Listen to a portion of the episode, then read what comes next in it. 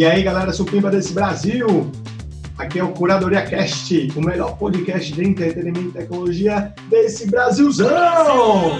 Espero que estejam todos vivos e saudáveis aí, sobrevivendo nesse isolamento. Se você não está escutando é, quando saiu, então a gente está aqui trancafiado em casa, já faz 40 dias que, mais de, é, mais de 40 dias que eu estou em casa, né? Miquel, faz quanto tempo aí que você está em casa? Eu entrei uma semana depois, né? Pressão Ou seja, tem uns 30 dias, né? É, tem um pouco a menos aí. Ainda, claro, ainda dá uma saída ou outra de casa, mas assim, muito contido. A maior parte do, da semana é dentro de casa mesmo. Um medo fodido de sair, né? É, melhor. Não, e o pico tá chegando, melhor ficar quieto mesmo, eu, hein? Uhum. Então, já, já, Bruce já falou, fala aí, Bruce, se reapresenta aí. Que é o Miqueias, e no episódio de hoje a gente vai descobrir quem vigia os vigilantes, né?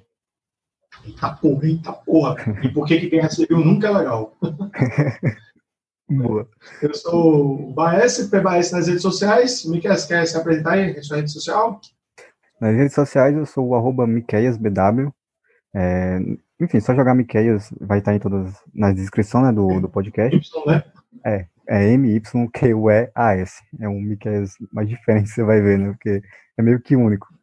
Mas enfim, só procurar nas redes sociais que vocês me encontram por lá pra gente trocar uma ideia. Show. E, e vamos lá, acha a gente, conversa com a gente. É, lembrando que a gente também, o Curadoria Cast também tem redes sociais, vocês podem seguir a gente. Nós, todas as redes sociais, nós, os links do pessoais, os links do Curadoria vão estar na descrição. Pode entrar lá que vocês vão, vão achar. É, lembrar de assinar o feed, certo? Não esqueçam, a gente está em todos os lugares de podcast, você pode estar em qualquer lugar. Avalie a gente onde você puder avaliar, a gente crescer também. Lembrar de compartilhar o podcast com os coleguinhas, amiguinhos. Maratone os anteriores para você ter muita série, muita tecnologia, muito filme, outros podcasts, canal de YouTube para vocês verem. É, não esquecer que a gente também tem um canal no Telegram, um, melhor, um grupo no Telegram, então entra lá, curador, arroba CuradoriaCast, para conversar com a gente, trocar uma ideia. Está até mais movimentado esses dias. E para não esquecer, viu, Bruce, tem é, ouvinte, viu? Dica do ouvinte hoje, viu? Pra gente não esquecer mais pra frente. Uhum. Show de bola.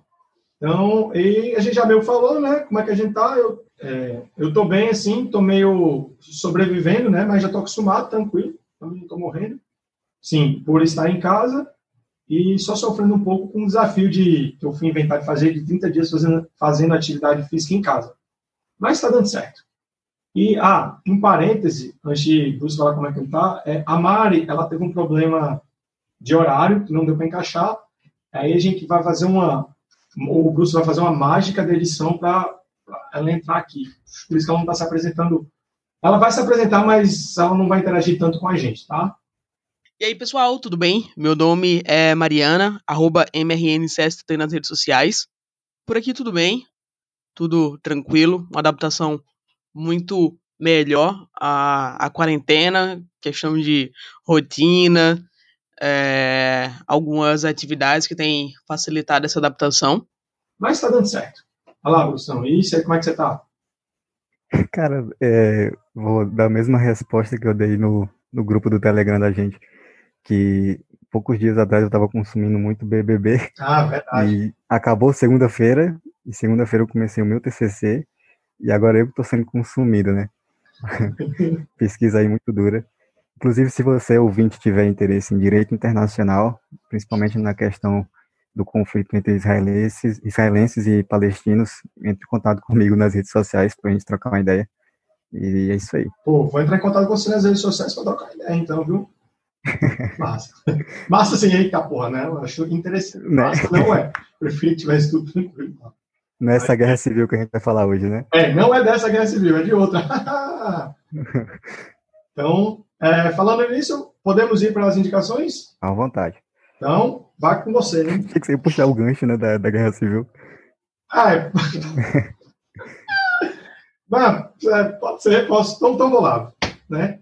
Ah, o meu gancho da guerra civil que eu vou fazer não é dessa guerra civil, não é de uma guerra civil que realmente aconteceu, né? Hoje, na verdade, vai ser um especial de quadrinhos, né? Mais ou menos, meio que sem querer, por assim dizer. E eu vou falar de um, de um quadrinho que já virou filme, que é o Guerra Civil, né, da Marvel, mas eu tô, como eu falava, vou falar do quadrinho, que na verdade é muito diferente do que foi para o filme. Até no off eu estava conversando com o Bruce e eu entendo o porquê que ficou tão diferente, né? Não me agradou, ficou bom, um filme bom, porque eles podiam fazer, mas eu preferi mil vezes o quadrinho. Né? Mas vamos, a gente vai entender mais para frente as diferenças. Ele foi escrito entre 2006 e 2007, né? Então deve ter, deve ter não, tem aproximadamente 13 anos.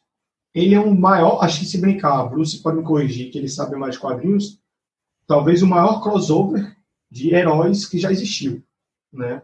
Sim, é isso mesmo? Com certeza, é.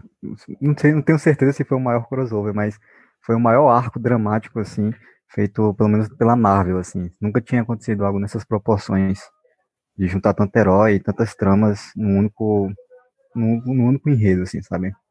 É, não, é fantástico. Eu, eu, eu, eu infelizmente não estou aqui. Você lembra quantas edições são, Bruce? Ih, não sei de cabeça também. Mas são, sei lá, umas entre 30 e 50, é uma boa. estimativa bem ruim, mas assim, não passa acho que de 50 não, mas é por aí, né? Eu tava vendo aqui, ó, e aí ela envolve quem? Daqui a pouco eu falo a trama. Né? Ela vai envolver Capitão América, vai envolver o, o Homem de Ferro, que aí, como no filme, como nos quadrinhos, eles estão em lados opostos, aí envolve o, o Homem-Aranha, o Quarteto Fantástico, os X-Men e é, um outro bilhão, bilhões né, de heróis da Marvel, sabe? Tanto que, na verdade, é, a, quando, você, quando eu fui ler, e tem até a história que eu e uma história sobre isso conjunta, conta aí, Bruce, acho que é melhor você contar. É, acontece que o Barça, ele leu, começou a ler Guerra Civil, mais ou menos na época que eu estava terminando de ler, foi em 2013, e mais ou menos assim, eu, eu terminei de ler num, numa semana, aí na outra semana, conversando com ele, ele falou que ia começar a ler. E foi uma parada muito bacana, assim, sabe? Naquela empolgação, porque é muito raro você encontrar uma pessoa que lê quadrinhos e uma pessoa que esteja lendo o mesmo quadrinho que você acabou de ler. Então a gente, é. ele, para quem não sabe, o Baez foi meu professor e ele lia, né, Baez? Você lia enquanto ia para no caminho, né, para a aula e tudo mais. Exatamente. Eu, eu moro em Natal e Bruce mora é, próximo a Pau dos Ferros, mas ele estava em Pau dos Ferros, uma cidade no interior, que são 420 quilômetros de distância. Então, durante as seis horas de, de viagem que eu tinha, tanto na, principalmente na ida, porque eu voltava de madrugada, eu ia de dia e de dia dava para ler, tentava dormir na volta. E aí é, eu ia toda semana, eu ia lendo um pouquinho, e aí chegava lá, eu conversava com o Bruce sobre a série, né, de quadrinhos. Era muito massa, foi, foi assim, porque no intervalo, realmente a gente não tinha muito tempo, né, de estar tá conversando pessoalmente. Aí no intervalo da minha aula, se terminava a minha aula, eu ficava no intervalo conversando com ele, e vinha o pessoal da outra turma já assistir a aula e eu ainda por lá, sabe? É muito bom. É. Bons tempos, né? É uma experiência muito boa, bons tempos, é verdade. A viagem não era boa, não, mas o, o, o campus era bom. É, e tem outra história interessante também. A não ser que você queira acrescentar mais alguma coisa. Não, pode falar aí. Não, que eu, a gente também descobriu offline que a gente passou por uma mesma história. a gente foi aproveitar uma promoção super bacana de comprar Guerra Civil né? Vamos comprar o quadrinho que é civil, tá barato, não sei o quê. Eles não tem noção, tava muito barato. Assim, tipo, é, sei lá, 12 reais, 15 reais. É, tá, isso, isso. É. E aí você, porra, quadrinho desse caralho, tô comprando, não sei o que tal, compra, aí quando chega, é um livro.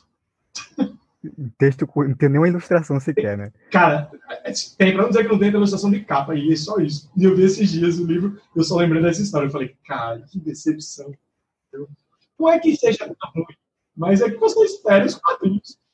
Desculpa, Ítalo, que recebeu esse presente, né? Ele não gostou, ele falou pra mim, né? É, não, e, Bruce, fala aí, você deu de presente, né? Esperando que era... Aí quando ele abriu, que eu vi que era texto de corrida, eu fiquei, eu fiquei com vergonha, assim, sabe, de ter dado. Ai, meu Deus do céu. Mas bem, é isso então. Mas continuando aí sobre o, o, o Guerra Civil, mas quando eu fui ler, ele não é uma, uma série só, são conjuntos de várias revistas diferentes que formam ela. Não é isso, Bruce? Exato, assim, para quem acompanhou na época, era como se todas as revistas que saíssem fossem parte de uma mesma história, sabe? É, você ia ter que comprar, e, assim, e outros, pelo que eu entendi, os outros arcos continuavam, né, Bruce, ou não? Das outras Sim, né? sim. É, era uma coisa meio que linear. Inclusive foi, há quem diga que foi uma das grandes influências para o que a Marvel fez. É, se você pegar a data, foi mais ou menos mais, é, na época que começou... Pois o universo 2008, cinematográfico da né, Marvel. Com o primeiro Ferro, né? É, Homem de Ferro. Isso. Aí foi daí que veio talvez a influência de construir um grande universo com vários filmes que se interligavam na história, que eram independentes, mas se interligavam na história. Né, que foi em 10 anos de universo cinematográfico da Marvel, que está seguindo até hoje. Pô, bacana, legal. É, eu não sabia disso. E aí ela foi escrita. Sim, aí vou falar logo o plot, depois eu falo quem escreveu, porque a gente já acabou de falar dos heróis. Aí o plot é basicamente o seguinte: um, tem um acidente né, muito gra gra grande, grave, e que o governo americano acredita que é melhor ter um controle maior dos heróis, então eles vão ter que se identificar e deixar de lado as suas identidades secretas, né? Se eu falar besteira, Bruce, você me interrompe, tá? Tá ok. É, e aí, o, o, Homem de Ferro é quem defende isso, que realmente é melhor eles deixarem de lado as identidades secretas deles. Isso é logo no início, tá, gente? Então não, não é nenhum spoiler, não. E até porque para ele é mais fácil fazer isso, já que a identidade secreta dele é aberta, né? Mas aí o Homem de, o Homem de não. E o Capitão América, ele é totalmente contra isso. Então eles começam a lado A.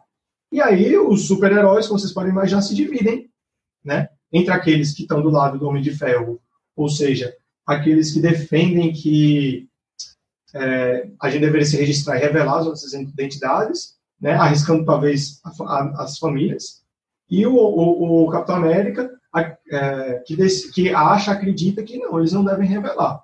E aí o Capitão América começa a ser procurado como um fora da lei. Pronto, puxa, disse o plot. Não é isso. E aí a história se desenrola envolvendo milhares, bilhões de, de heróis, tá? é muito boa. Né? Quer acrescentar alguma coisa, Bruce? Cara, é, só acrescentando aqui, é muito palpável, sabe? Você entende os motivos de cada lado, assim, sabe? Que acho que tem alguma coisa envolvendo, não tenho certeza, mas é o Hulk, alguma coisa de destruição Também. envolvendo ele, Sim. que causa todo o estopim do governo e tudo mais.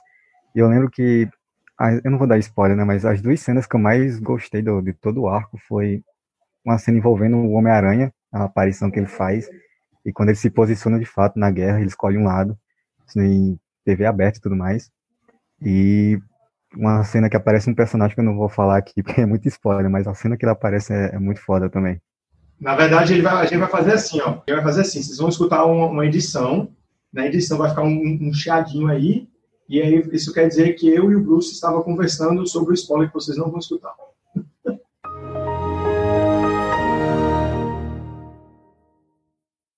Zona livre de spoiler agora voltando. E é uma, é uma, é uma saga muito boa. Eu acabei que depois disso eu acabei não conseguindo ler nenhuma, nenhum quadrinhos assim. Porque eu também não tenho costume de ler muitos quadrinhos, mas eu tenho muita vontade de ler uma saga tão boa quanto essa, sabe? Porque é incrível, assim, você te prende. Ainda mais você hoje. na vontade de acompanhar, né, cara? A vontade e... de terminar mesmo, assim. Não, imagina hoje que a maioria das pessoas já viram filmes da Marvel. Então já tem um conhecimento dos heróis e tudo mais. Uhum. Então, assim. Seria muito mais fora. E aí, sim, para quem viu o filme do, do Guerra Civil, vai, achar, vai, vai gostar, porque na verdade vai muito mais profundo. Né? Uma das diferenças é que tem, aqui tem milhares, não, aqui eu digo nos quadrinhos, tem milhares de personagens, enquanto no, no, é, no filme tem basicamente uns cinco ou seis principais, e só, talvez oito no máximo. Mas a, lá no, nos quadrinhos, a trama é muito mais, vamos dizer assim, política, talvez, de certa maneira, do que focado nas pessoas, né? E ela acaba sendo muito maior. Mas é, os dois são muito bons à sua, à sua maneira, né? E, para mim, uhum. são tipos de mídias diferentes também, né? É normal. Eu acho que assim, a gente não, a gente ficar reclamando de que tá diferente da alta, quando faz uma adaptação, seja para filme, série, reclamar tá diferente, a gente tá errado. Desculpa, mas tá errado, exatamente porque é uma adaptação. Né? Pode ser que seja uma adaptação ruim, aí você está reclamando porque ficou ruim. Mas você reclamar porque não está igual é complicado. Porque se você está falando com a mídia diferente, tem que fazer adaptações. Né? É natural. Né? Mas bem, acho que a minha indicação é essa. Né? É... Ah, sim, só para falar aqui, quem escreveu foi o Frank Miller. Aí eu, eu conversando com o off aqui com o Bruce, quem é, quem é? Mark Miller. É, eu já errei. Falei, quem é Mark Miller? Eu só conheço o Frank Miller, acabei de errar. Aí eu fui ver, o cara só escreveu Além disso, somente, vamos ver aqui, cadê? É, uma das séries do Quarteto Fantástico, uma das séries do, do X-Men, são os Ultimates, é, Kick-Ass é dele, e Kingsman é dele. Ou seja, pelo menos quatro desses aí viraram filme. e bem conhecidos.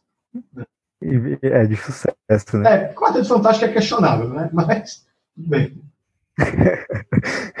Mas, é isso. O resto, o Procurado é o quê? Que, que, é, que é, é bem famoso e Kingsman também é bem famoso também. Isso aí. Fica aí para vocês darem uma olhada também nos outros trabalhos do Mark Wigner, que é, são bons também.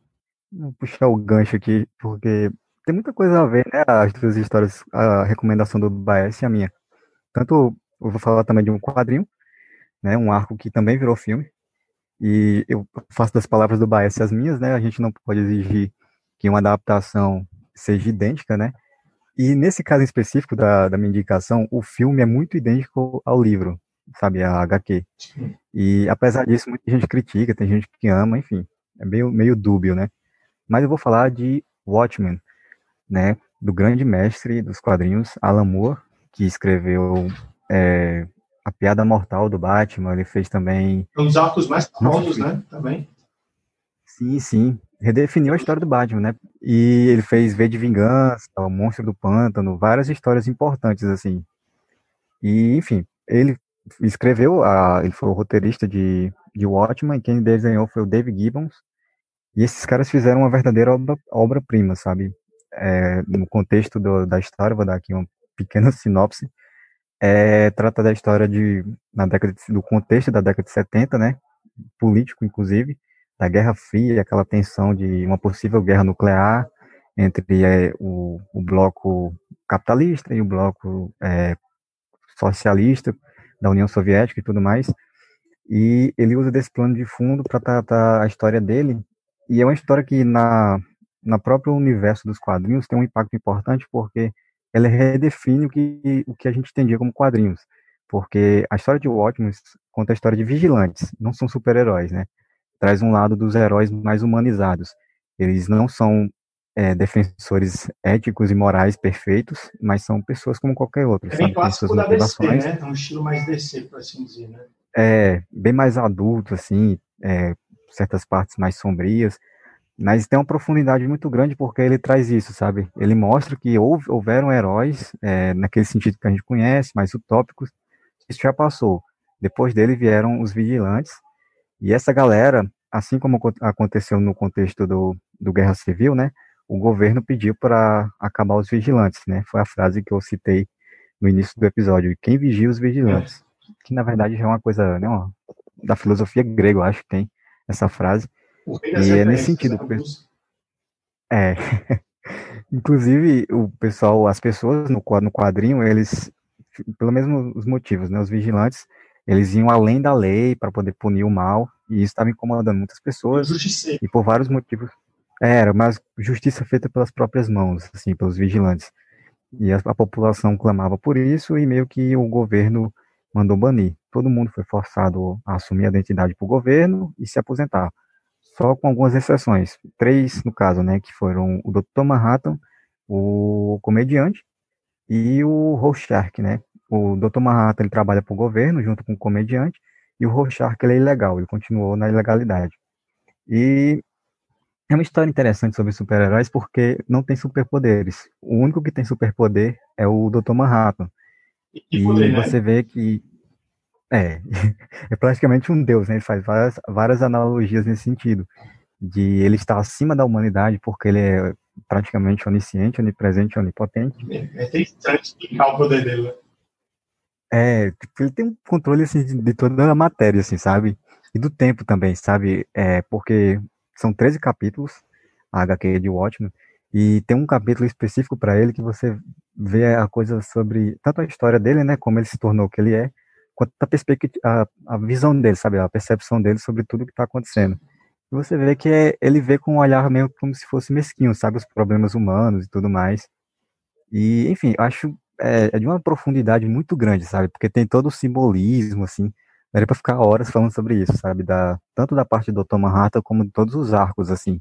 O Rorschach é um personagem muito interessante, assim, a visão dele é completamente diferente dos outros personagens, assim, ele tem um meio niilista, sabe, ele perdeu a fé na humanidade e acha que tem que punir mesmo, tem que usar os métodos é, maquiavélicos, né, de os fins justificam os meios, Então, é um HQ que meio que extrapolou tudo que se pensava de histórias em quadrinhos, sabe? Tanto é que ganhou vários prêmios na categoria de literatura, que é encarado como um romance, praticamente. Você quer acrescentar alguma coisa para dar uma respirada aqui ou não? Cara, é, o que, é que eu teria para acrescentar? Eu não li os quadrinhos, mas é, eu sei o que eu posso dizer, é que eu sei que ele é icônico. Eu vi que ele nasceu no mesmo, ele foi lançado no mesmo ano que eu, né? É, no mesmo mês. Entregou a idade, né? É, mas aí vocês vão ter que pesquisar, porque ninguém falou quando é que foi lançado, ninguém vai falar, para deixar um mistério no ar. e aí eu não posso falar muito sobre a, a, a, como eu falei, os quadrinhos, mas eu sei que ela é muito aclamada. O que eu posso falar, adicionar um pouco, é que ela foi ela é tão boa que ela foi transformada tanto em filme, né, que você comentou, que aí tem muita gente que gosta e odeia, né, mas que no geral é uma boa adaptação, pelo menos é o que se comenta, né, de forma geral, não que se concordem com tudo, e que também foi transformada recentemente para série, que é, em breve vai ser, um, vai ser outra recomendação minha, mas que resumindo é fantástica, é muito boa, é diferente do quadrinho, é diferente do filme, mas muito, muito boa também. Já é uma, é uma indicação, subindicação. Depois eu vou indicar e falar só sobre ela, mas que fica a dica.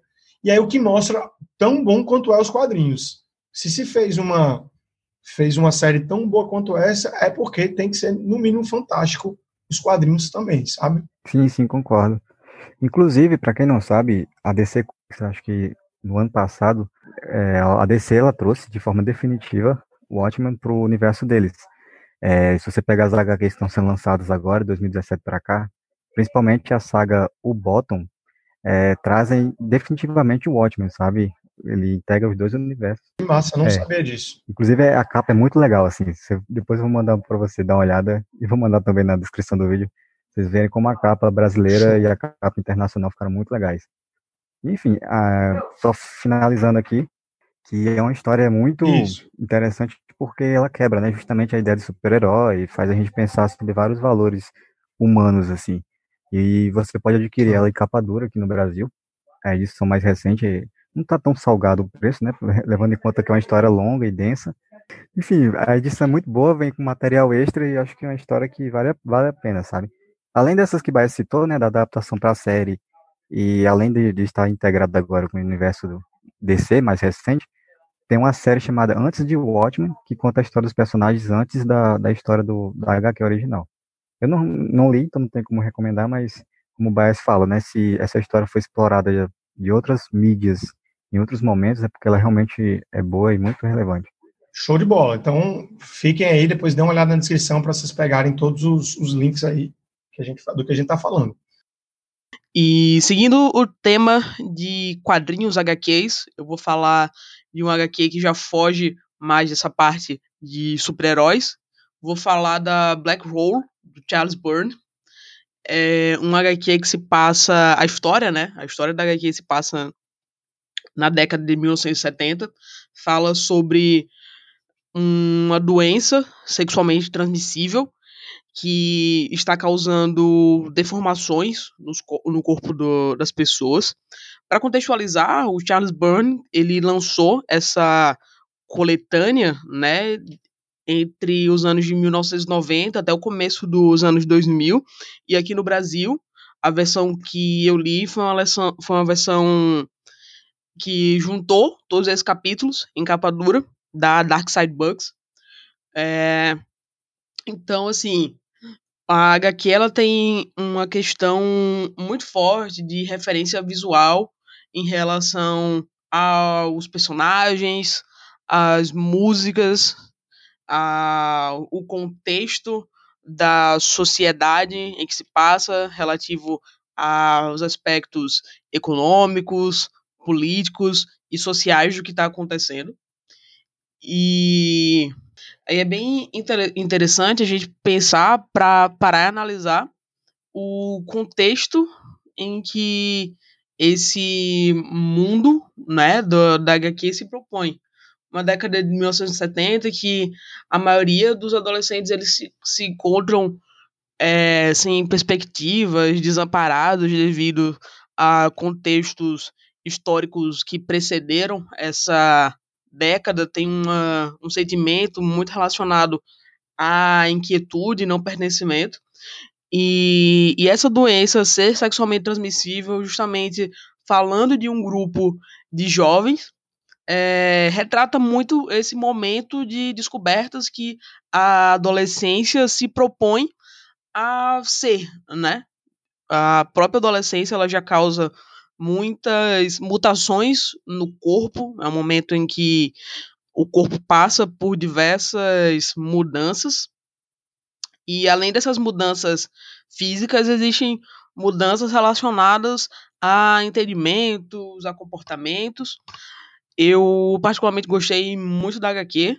Talvez ela não seja tão fácil de se conectar devido a experiências que são mais interessantes caso você já tenha convivido, mas não deixa de de ser uma leitura muito interessante e é muito, e é muito importante é, lembrar que apesar desse elemento fantasioso que as pessoas viram monstros com a doença gerando gerando transformações grotescas nas pessoas, ela é muito interessante quando a gente para para pensar nesse drama do humano e com a questão social de pertencimento.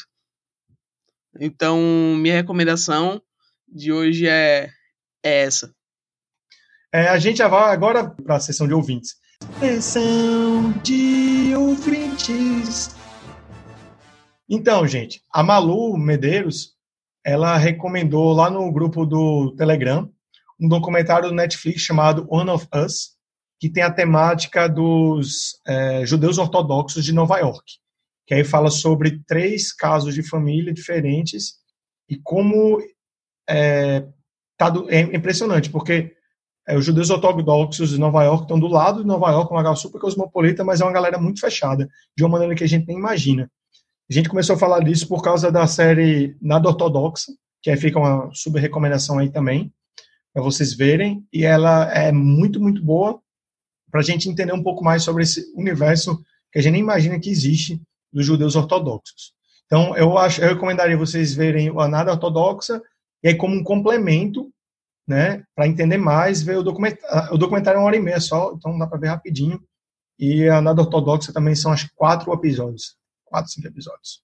Muito, muito boa também. É isso aí, gente. É...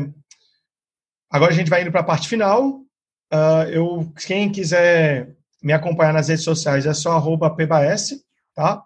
Pode colocar PBS no YouTube também, seguir lá o meu canal, que tem bastante coisa também, um canal de variedades e recomendações, outras que às vezes são complementares aqui, que eu acabo não trazendo aqui, algumas daqui eu levo para lá e falo mais, então é bom também. É, Bruce, quer falar alguma coisa aí? só reforçar aí que, para quem quiser me procurar, só é, procurar nas redes sociais, Miquel. E esse episódio, para quem reclamou da nossa ausência nos últimos 15 dias, esse episódio vai ser um pouco mais longo, né? Material bem mais extenso para é vocês. É para compensar, né? E a gente vai tentar gravar com mais frequência, pode deixar, viu, galera? E aí não esquece de assinar o feed, segue nas redes sociais, compartilha e comenta no site para a gente deixar para a prosperidade. Valeu, beijo! Valeu!